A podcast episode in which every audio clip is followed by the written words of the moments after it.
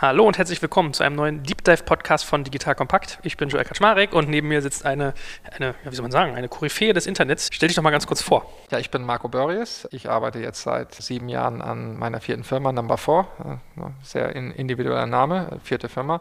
Habe aber natürlich, wie du schon gesagt hast, so einige Sachen gemacht. Ich habe meine erste Firma damals 1985, also vor 31 Jahren gegründet, in einem zarten Alter von 16 Jahren. Da wusste ich natürlich noch nicht, was ich wirklich tue.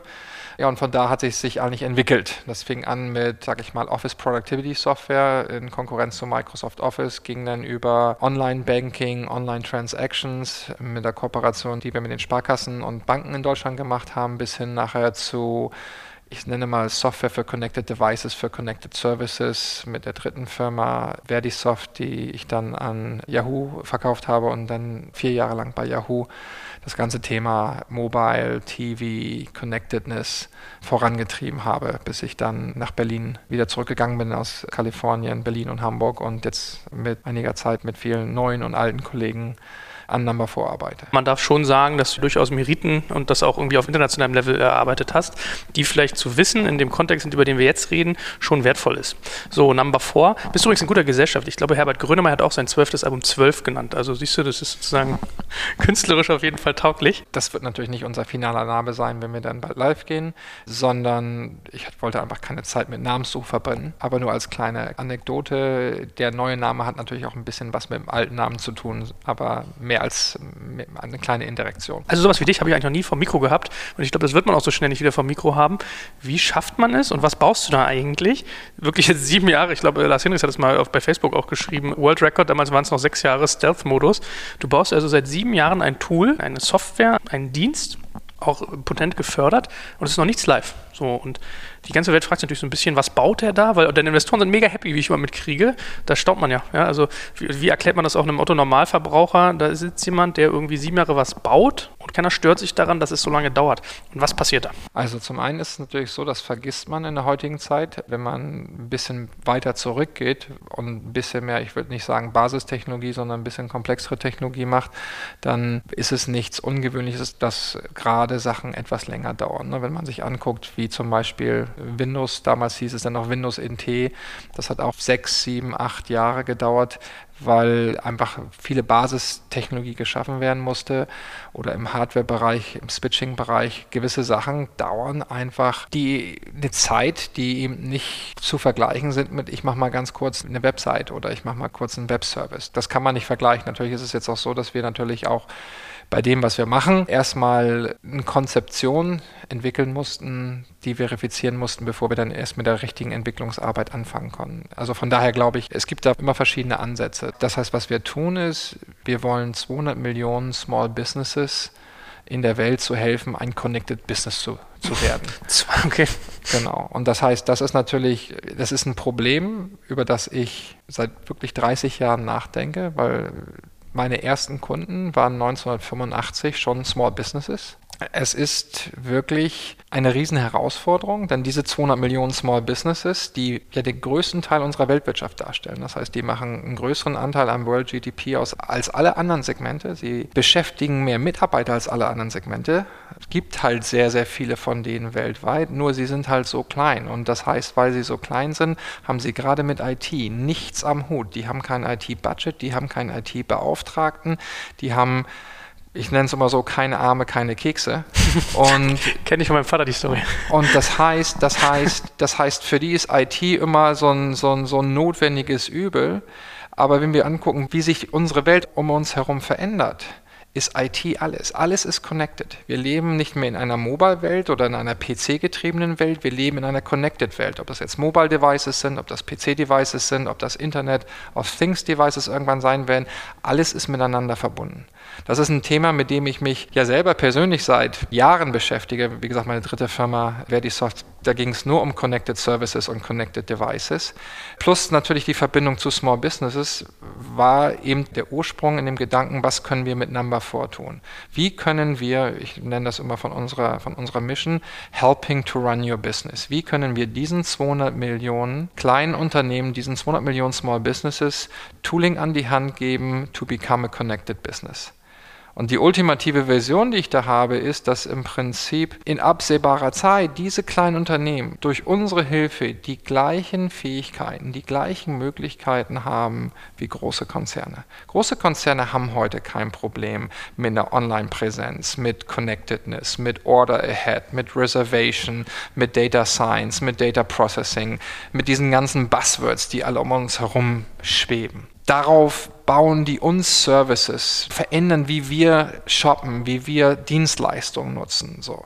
Das ist alles getrieben durch IT, durch die Devices, die wir tragen. Und kleine Unternehmen, wenn die nicht in dieser Orchestration mitspielen können, werden irgendwann aussterben. Und da sehen wir genau unseren Ansatzpunkt, wie können wir diesen 200 Millionen Small Businesses eine Business Utility an die Hand geben, wirklich ein Connected Business zu werden. Und das sehen wir wirklich ganz holistisch und das ist natürlich alleine, wenn man, wenn man dem ein bisschen zuhört.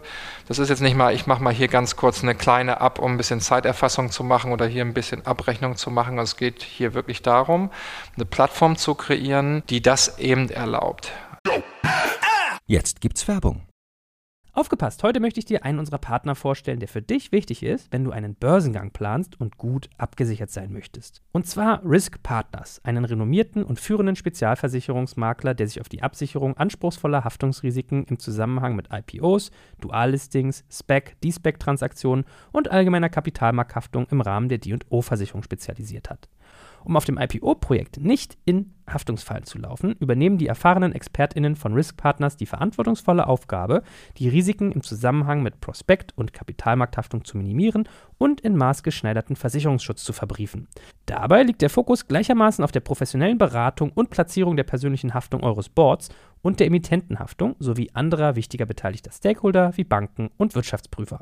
Erfolgsfaktor von Risk Partners in vergangenen Deals ist das eingespielte Team, das bestens vernetzt ist, auch in internationalen Märkten, um weltweite Versicherungskapazitäten abrufen zu können. So können auch Versicherungssummen von mehreren hundert Millionen Euro ideal strukturiert und prämieneffizient gestaltet werden. Das Team hat bereits Unternehmen aus dem DAX und MDAX-Segment erfolgreich bei Transaktionen begleiten dürfen und hat insbesondere auch Track Record bei zahlreichen Nasdaq-IPOs bekannter deutscher Foreign Filer aus den Branchen Life Sciences und Tech. Wenn ihr also einen Börsengang plant oder auch eine Kapitalaufnahme oder Listing ansteht, meldet euch gerne bei Risk Partners. Dafür habe ich euch unter digitalkompakt.de/slash riskpartners in einem Wort geschrieben eine Weiterleitung eingerichtet für alle Fragen zu Risiken und passendem Versicherungsschutz.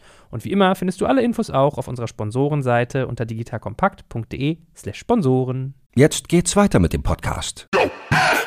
Ich meine, man kann ja, also holistisch ist ja gut gesagt, das ist ja fast ein bisschen irrwitzig. Also diese Zahl muss man sich immer auf der Zunge zeigen, 200 Millionen Businesses, also potenziell 200 Millionen Kunden. Vielleicht robben wir uns da mal so Stück für Stück ran.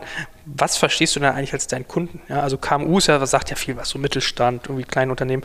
Wen genau siehst du denn als deine Zielgruppe? Was zählst du denn dazu, zu diesen 200 Millionen? Erstmal, wir nennen das wirklich S, not M, also Small, not Medium-Sized Business. KMU steht ja für kleine und mittlere Unternehmen. Wir fokussieren uns da wirklich auf Small Businesses. Das sind für uns Unternehmen unter 100 Mitarbeiter, wo der Sweet Spot zwischen 1 bis 20 Mitarbeitern liegt. Und wenn man sich die anschaut, wie ich schon vorher gesagt habe, das sind Unternehmen, die keine IT-Abteilung haben, keine IT-Erfahrung haben, kein IT-Budget haben. They are taken advantage of. Die leben IT-technisch von der Hand in den Mund und sind eigentlich immer hinten dran. Das Thema, was man bei Small Business noch bedenken muss, ist, dass die natürlich sehr fragmentiert sind in ganz, ganz viele Verticals. Das heißt, wenn man nachher eine Plattformlösung anbieten möchte, wie man quasi Technologie, eine Business Utility baut und dann natürlich auch Lösungen darauf baut, für diese 200 Millionen Businesses, muss man natürlich einen Weg finden. Ich nenne es mal in Englisch, how can you make 200 million businesses look like one? Das heißt, wie kann ich hingehen und kann 200 Millionen Businesses so aggregieren, dass sie nicht nur wie eins aussehen, sondern dass ich sie auch wie eins skalieren, monetisieren und sage ich mal, versorgen kann. Wenn man das schafft, hat man natürlich einen riesen Vehikel geschaffen. Und das ist eigentlich auch so ein bisschen die Strategie und Ansatz, wie wir da dran gehen. Ist es dir nicht irgendwann mal gegangen, dass du, wenn du sagst, du hast 30 Jahre darüber nachgedacht? Ich meine, wir reden ja hier wirklich, da hast du absolut recht, eine stark unterdigitalisierte Branche oder Branchen, vielleicht eine stark unterdigitalisierte Unternehmensgröße. Ja, also wenn man jetzt an Restaurants denkt oder, oder, oder.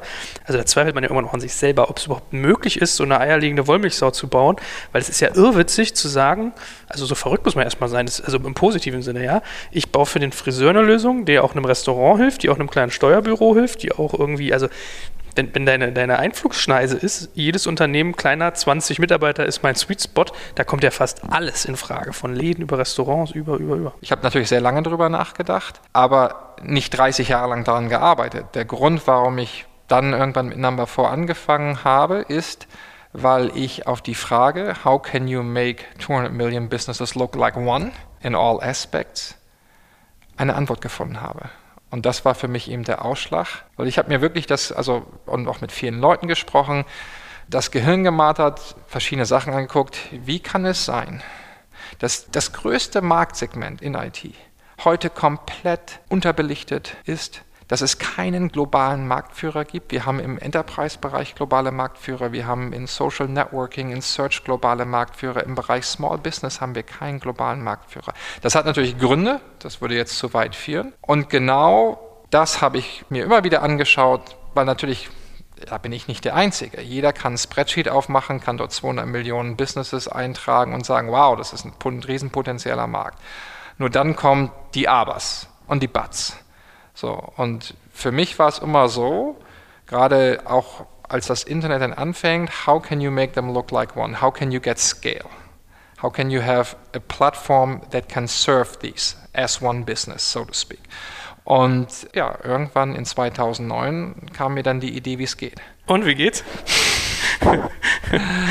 indem man, will jetzt nicht zu viel verraten, aber indem man, wir haben eine Business-Plattform gebaut, die im Prinzip die Eigenschaften eines Businesses modelliert auf dem Server und die Eigenschaften von den Verhaltensweisen, also von den Workflows, wie ein Business arbeitet, trennt. Für uns sind die Workflows Applications also Apps, aber in einer ähnlichen Granularität, wie ich die heute auf meinem iPhone habe oder auf meinem Android-Device habe, wo ich sage, ich mache einen Workflow at a time, aber das Ganze fußt auf einer Small Business Plattform, über die ich dann Skaleneffekte herstellen kann.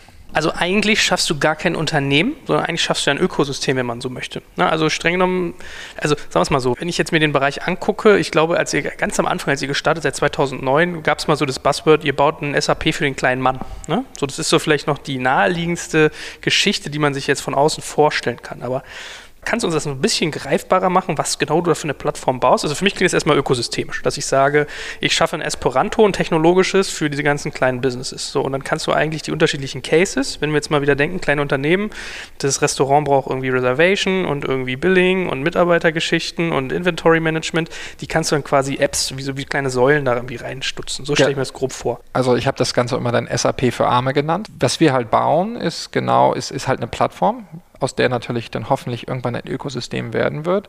Aber im Gegensatz zu Lösungen wie SAP, die eigentlich solche Überstülplösungen sind, wo ich dann mein ganzes Unternehmen erstmal für zwei Jahre stilllegen muss, um die Sachen zu deployen, das funktioniert eben in Small Businesses nicht, sondern eine Plattform, in die ich wirklich nicht nur reinwachsen kann, sondern wo ich quasi einen Workflow at a time benutzen kann, um Probleme Workflows in meinem Unternehmen abzudecken. Das Ganze natürlich fokussiert auf verschiedene Business-Aspekte und jetzt nicht nur Point Solutions, weil die funktionieren nicht. Was ich mit Point Solutions meine, die letzten 40 Jahre sind in der IT oder noch länger in der IT-Industrie angefangen beim Großunternehmen immer Point Solutions entwickelt worden. Das heißt, der liefert mir meine Buchhaltung, der liefert mir mein CRM, der liefert mir meine Datenbank, der liefert mir mein Warenwirtschaftssystem etc. pp.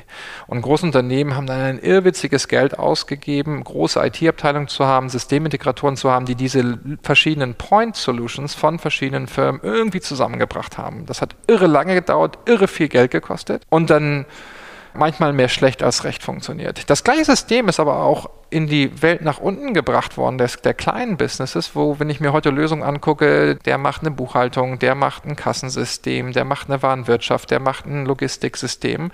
Alles natürlich in Anführungsstrichen offene Schnittstellen.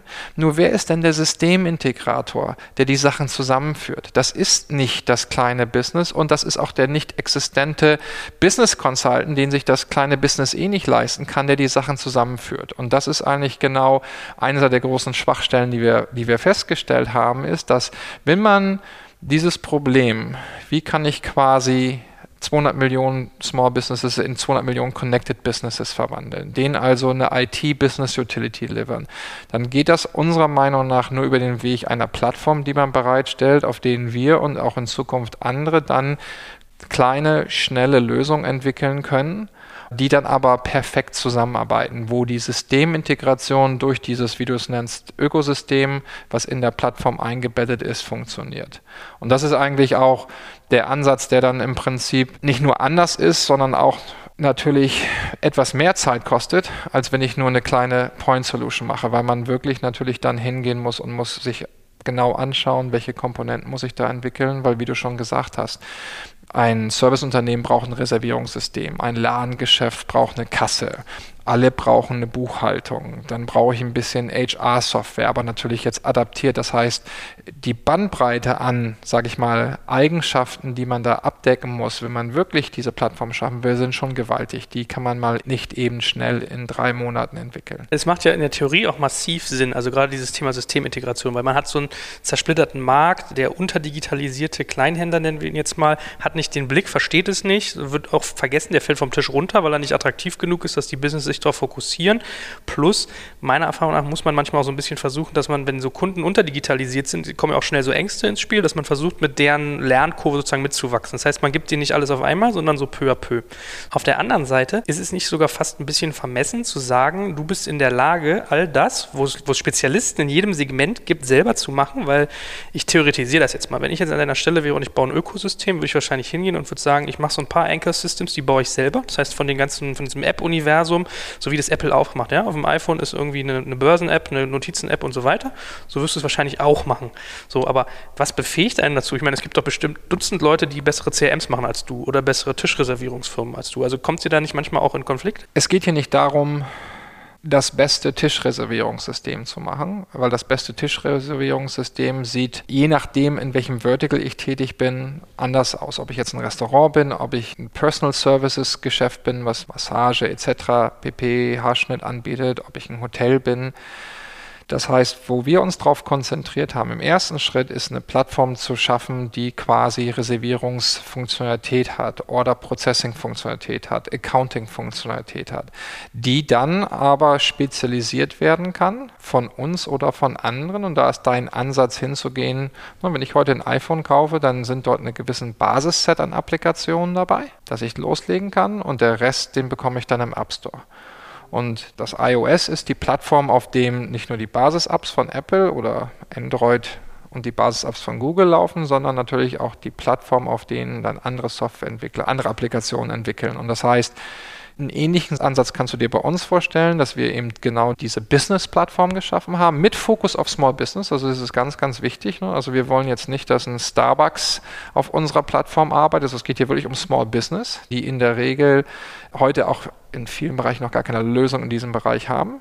Aber das heißt jetzt nicht, wenn wir Small Business sagen, dass die nur wenig können, weil natürlich müssen diese Small Businesses mit großen Systemen von ihren Lieferanten oder auch mit den Anforderungen der Kunden zusammenarbeiten. Das heißt, wir sind hingegangen und haben genau diese Plattform entwickelt und uns dann auf ein Set von Core Applications fokussiert, dieses erste Basisset und natürlich werden wir nicht alle Innovationen der Welt machen können. Innovation always happens elsewhere. Das heißt, bei uns ist es ganz klar, ähnlich wie bei anderen Plattformen auch geplant, nachdem man die Plattform validiert hat, die Plattform zu öffnen, dass natürlich dann unsere Plattform als Basis für ganz, ganz, ganz viele zum Beispiel Reservierungslösungen dienen kann. Weil ansonsten kann man diese Vielfalt im Scale dann nicht abdecken. Aber wir haben uns natürlich bei den Core Applications die Lösung rausgeguckt, die natürlich für einen Großteil auch also wenn wir sagen Core Applications, meinen wir Core Workflows, die Core Workflows rausgeschaut, die für einen Großteil der Unternehmen einfach direkt out of the box einzusetzen sind. Dann macht ja dieser Vergleich mit dem iPhone, auch wenn ich mal Apple vergleiche, ist immer so ein bisschen ätzend, weil das hinkt irgendwie immer. Nicht alles, was hinkt, ist ein Vergleich. Aber die Leute verstehen es relativ schnell. Man ist ja, ja gar nicht so schlecht. Also viele Unternehmen reicht wahrscheinlich, wie, wie bei einem, einem iPhone-Nutzer, dem einen reicht die Notizfunktion. Wenn er es besser haben will oder anders, dann geht er vielleicht hin und lädt sich ein Wunderlist oder so. So ist das bei euch auch. Das passt ja eigentlich auch so ein bisschen ins Bild. Ich habe gesehen, ihr habt sogar eure eigene Programmiersprache entwickelt mit diesem N4JS, wenn ich es richtig gesehen habe. Ja, es ist eine, eine Erweiterung von JavaScript. Das heißt, als wir hingegangen sind und gesagt haben, okay, was brauchen wir denn, um dieses Ökosystem irgendwann bereitzustellen? Das heißt zum einen natürlich die Business-Plattform, die jetzt die Eigenschaften, die Basisfunktion eines Businesses abdeckt. Und wie gesagt, das ist eine ganze Menge. Das geht von dem gesamten Kontaktmanagement, also Kunden, Lieferanten, Mitarbeiter über das gesamte Thema Accounting, Buchhaltung, Payments, über das gesamte Thema Orders and Reservations, also Order Processing, Reservation Processes, Lagerhaltung, Inventorisierung.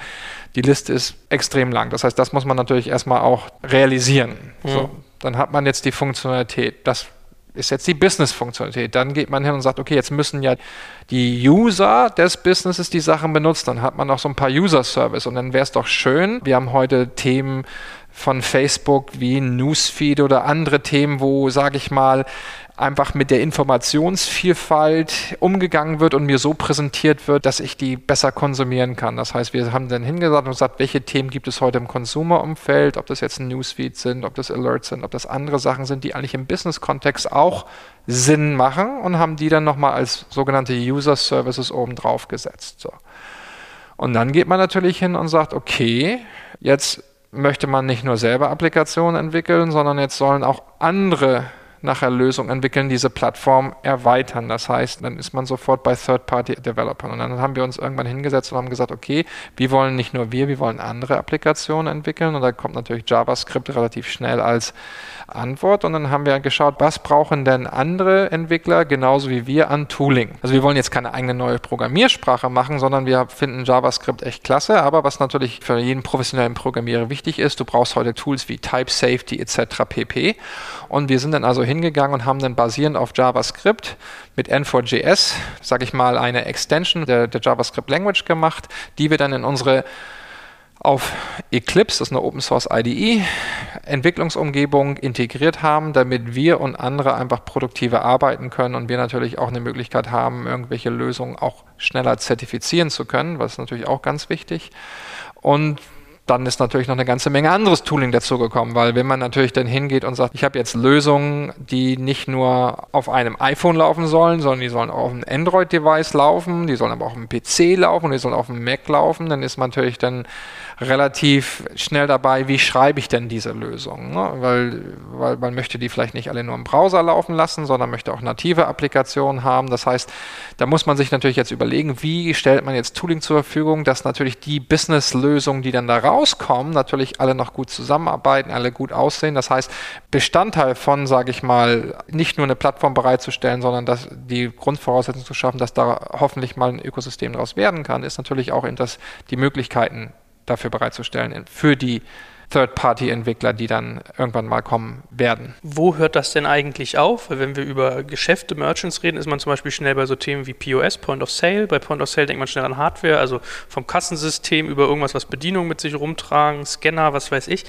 Wo hört das denn auf? Das ist eine interessante Frage, wo das aufhört. Das ist ja generell eine Frage, wo hört Facebook auf, wo hört Google auf? Das Interessante bei Facebook als Ökosystem, das Interessante bei Google als Ökosystem ist, dass sie hingegangen sind und eben eine Plattform geschaffen haben, auf die sich dann und die Komponenten geschaffen haben, auf der sich dann ein Ökosystem entwickeln kann. Und das haben wir uns natürlich ganz genau angeschaut. Und wir sehen also diese Mission, die wir haben, Helping to Run Your Business, wirklich sehr ganzheitlich. Das fängt, wie gesagt, an mit dem Providen von irgendwelchen Basisdiensten, aber natürlich, wenn ich heute ein lokales Business bin, also ein Local Merchant, äh, ein lokales Ladengeschäft habe oder ein Local Service Provider. Also ich habe ein Hotel, ich habe ein Restaurant, ich mache Personal Services, Massage, Beauty Parlor etc., Yoga Studio, was auch immer Sobald ich ein Point of Sale oder ein Point of Service habe, funktioniert das natürlich nicht nur online, sondern ich brauche Point of Service, Point of Sale Hardware. Und das heißt, wenn ich hingehe und sage, I want to help to run your business, dann kann ich jetzt nicht nur eine Softwareansatz haben, sondern ich muss natürlich auch schauen,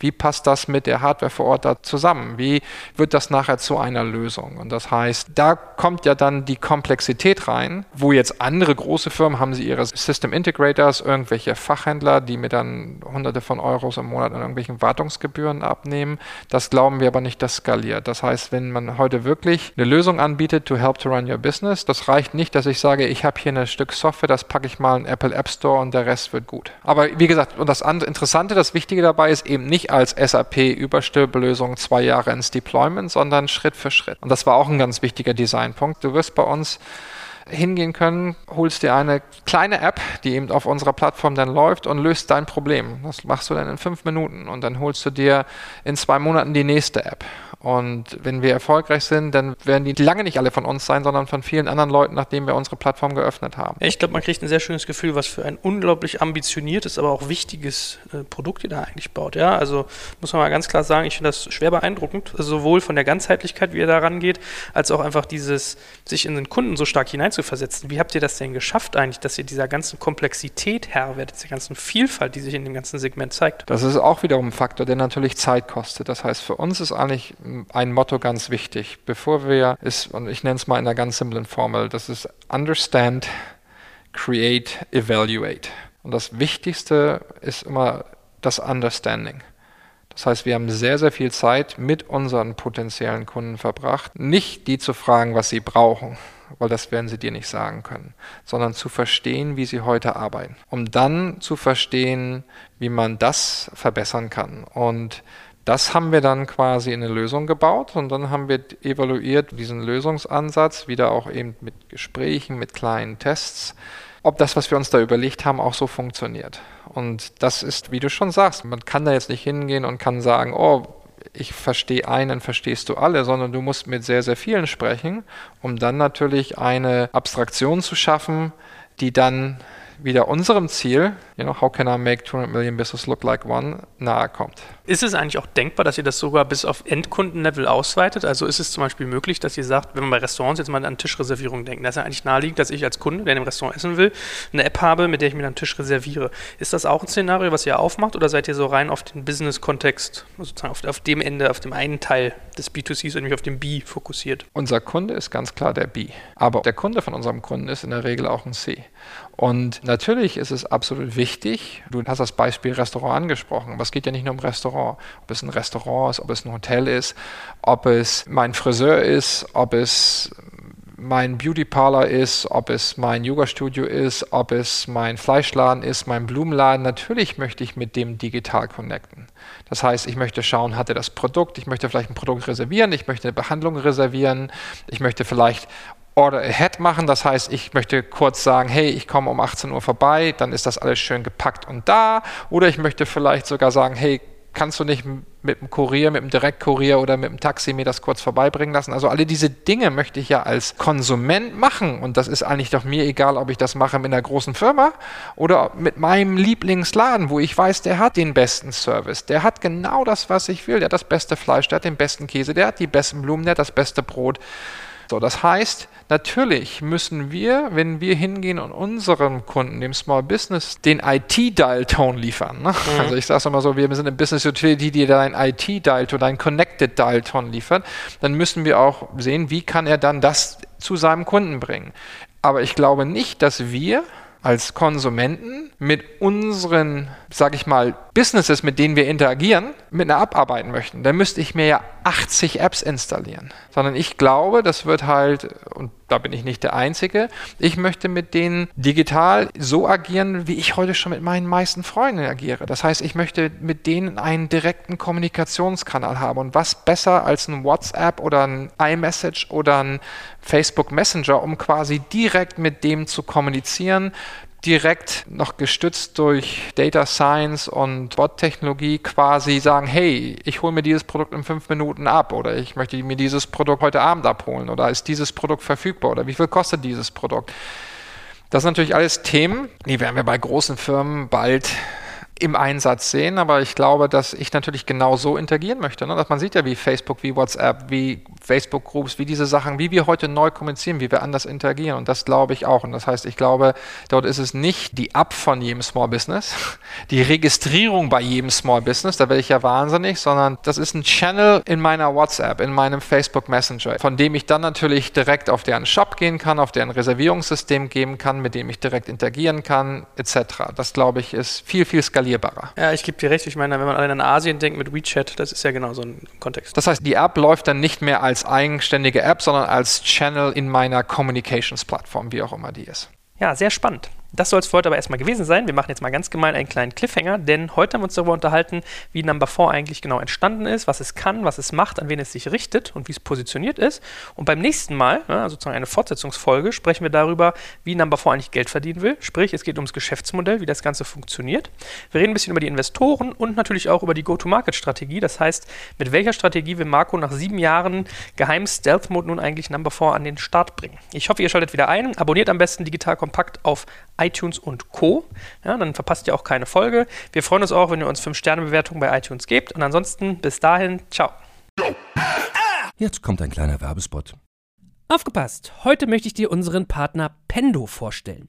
Pendo ist eine All-in-One-Lösung für Produktanalyse, Produktentdeckung, In-App-Anleitungen und Session-Replays, damit du die Benutzererfahrung sowohl deiner KundInnen als auch der Mitarbeitenden deutlich verbessern kannst. Auf KundInnenseite kannst du also den Wert deines Produktes und die Nutzungsdauer maximieren. Dadurch werden deine NutzerInnen motiviert, mehr Produkte zu erwerben. Und für deine Mitarbeitenden wiederum wird die Produktivität gesteigert, indem die Nutzererfahrung von internen oder externen digitalen Tools erleichtert wird, um diese dann auch effektiver zu nutzen. Wenn du also die User Experience in deinem Business steigern möchtest, solltest du unbedingt mal bei Pendo vorbeischauen. Unter digitalkompakt.de/slash Pendo habe ich dir eine Weiterleitung eingerichtet, schreibt sich P-E-N-D-O und dort kannst du das Ganze sogar einfach mal gratis testen. Und alle Infos findest du wie immer auch auf unserer Sponsorenseite unter digitalkompakt.de/slash Sponsoren. Werbung Ende.